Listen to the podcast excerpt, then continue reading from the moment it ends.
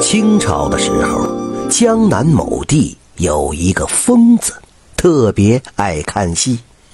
每次去看戏呀，他总是一边看一边疯疯癫癫的去掀人家裤腿儿，嘴里还哼着一首小曲儿：“金小足，银小脚，掀开裤腿儿让我瞧。”这天晚上啊，镇上来了一个戏团，疯子也去看。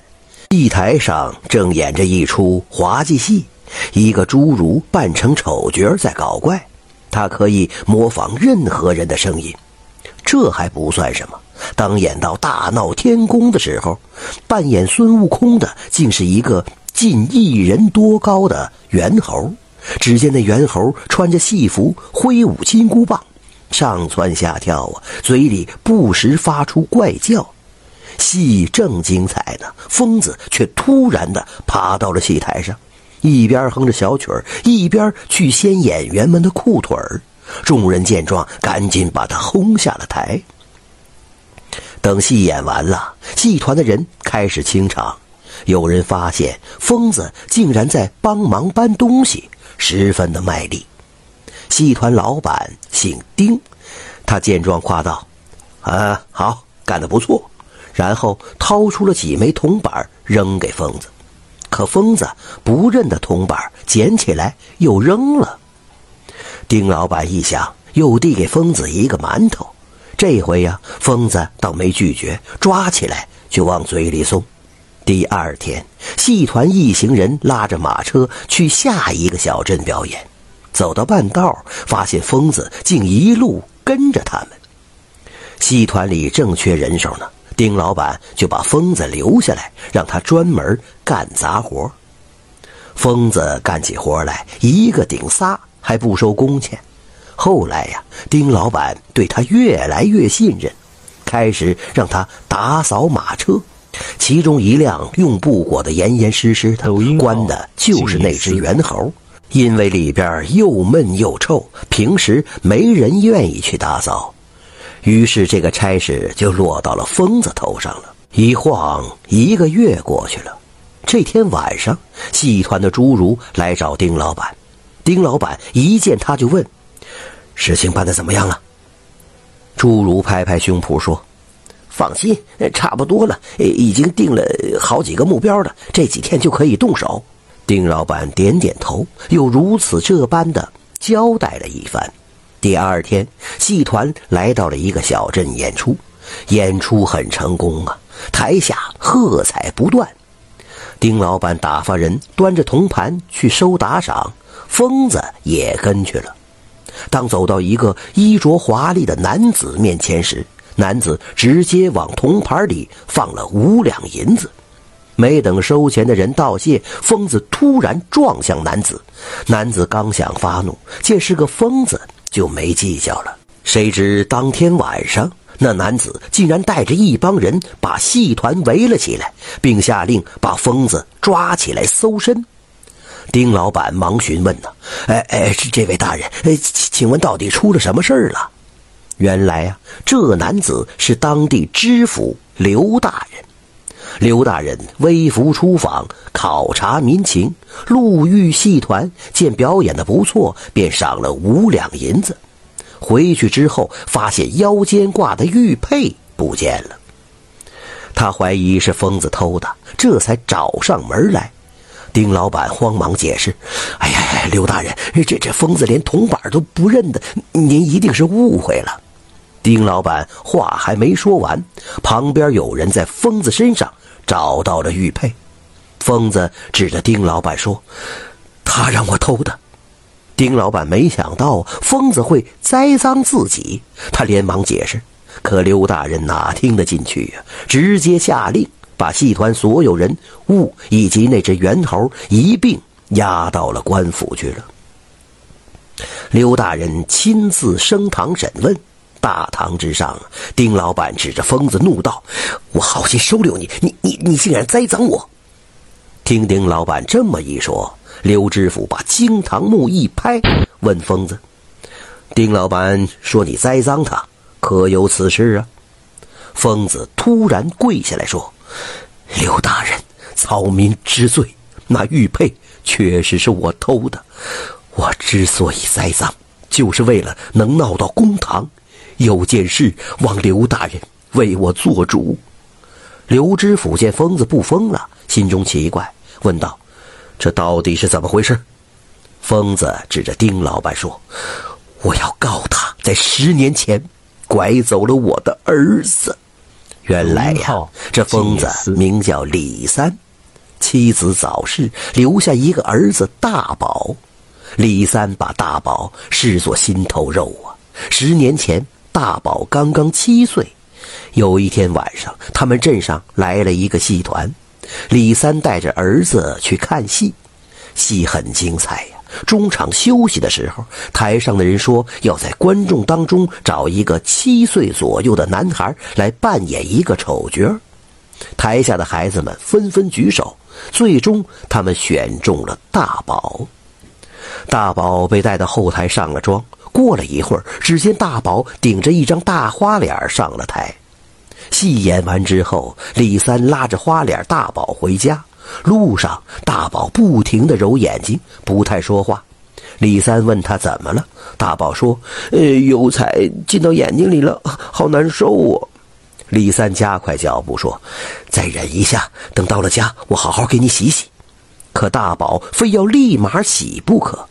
他挣脱了李三的手，往旁边一个小池塘冲去。没等李三反应过来，大宝就冲到了池塘边。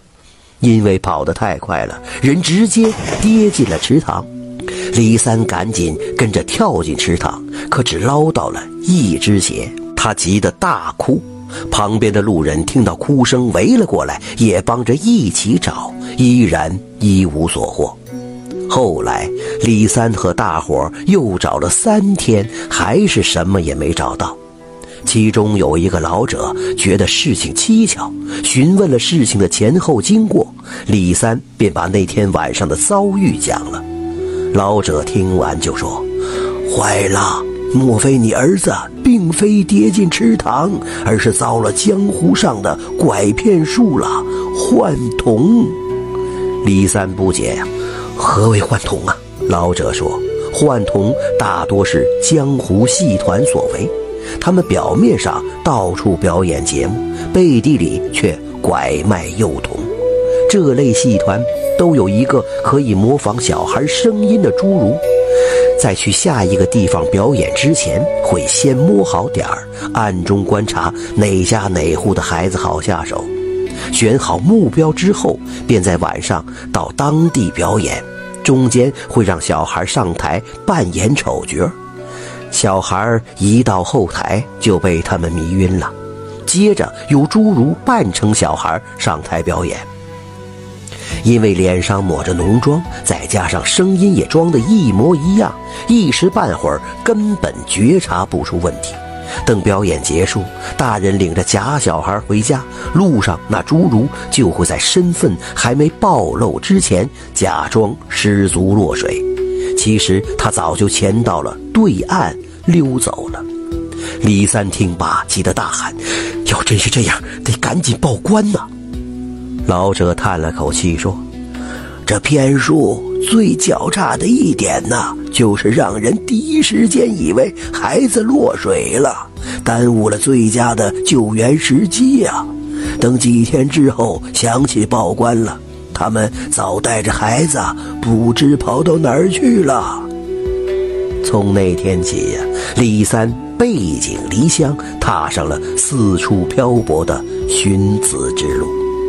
儿子是被戏团拐走的，所以只要打听到哪儿有戏团表演，他一定会去找。李三想过，他可能会认不出儿子，但有一点他记得：儿子的右小腿处有一块弯月形的胎记。为了方便仙人裤腿查看呢，他就假扮成了疯子。说到这儿，李三泣不成声了。功夫不负有心人，我终于找到了我的儿子。说着，他用手指向那只被关在笼子里的猿猴。大堂上下顿时一片哗然。刘知府喝道：“荒唐！猿猴怎么可能会是人的儿子？”李三面不改色地说：“大人可派官差仔细地检查那只猿猴。”刘知府当即派人检查，谁知那猿猴身上缝着线，把线拆开，里边竟然是一个活人。原来呀，那猿猴是人披着猿皮假扮的。再看那个人，是一个骨瘦如柴的青年，他的右小腿处的确有一个弯月形的胎记。青年张着嘴，哇哇地叫着。大伙这才发现他的舌头被人割去了。李三是如何找到大宝的呢？原来呀，那天李三在台下看戏团表演，因为装疯卖傻，一直掀人裤腿儿，大宝便多看了他几眼，竟然认出李三是自己的父亲。该怎么引起父亲的注意呢？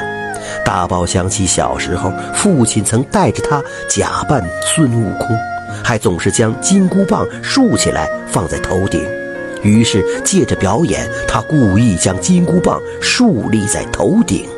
这一举动惹得观众大笑，也让李三起了疑心。李三想探个究竟，找机会留在了戏团。后来呀，他去打扫关猿猴的马车，这才有机会认清猿猴真的是自己的儿子。该怎么解救大宝呢？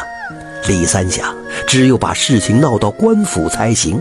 于是他借机策划了一出偷玉佩的戏。真相大白，面对确凿的证据，丁老板无从狡辩了。刘知府怒道：“为了谋取私利，害人家破人亡，还把人扮作动物，简直畜生不如！来人呐，把丁某押进大牢，等候处置。”听到这儿啊，李三父子紧紧抱在一起，放声大哭。李三一边哭一边又唱起了那首小曲：金小足，银小脚，掀开裤腿儿让我瞧。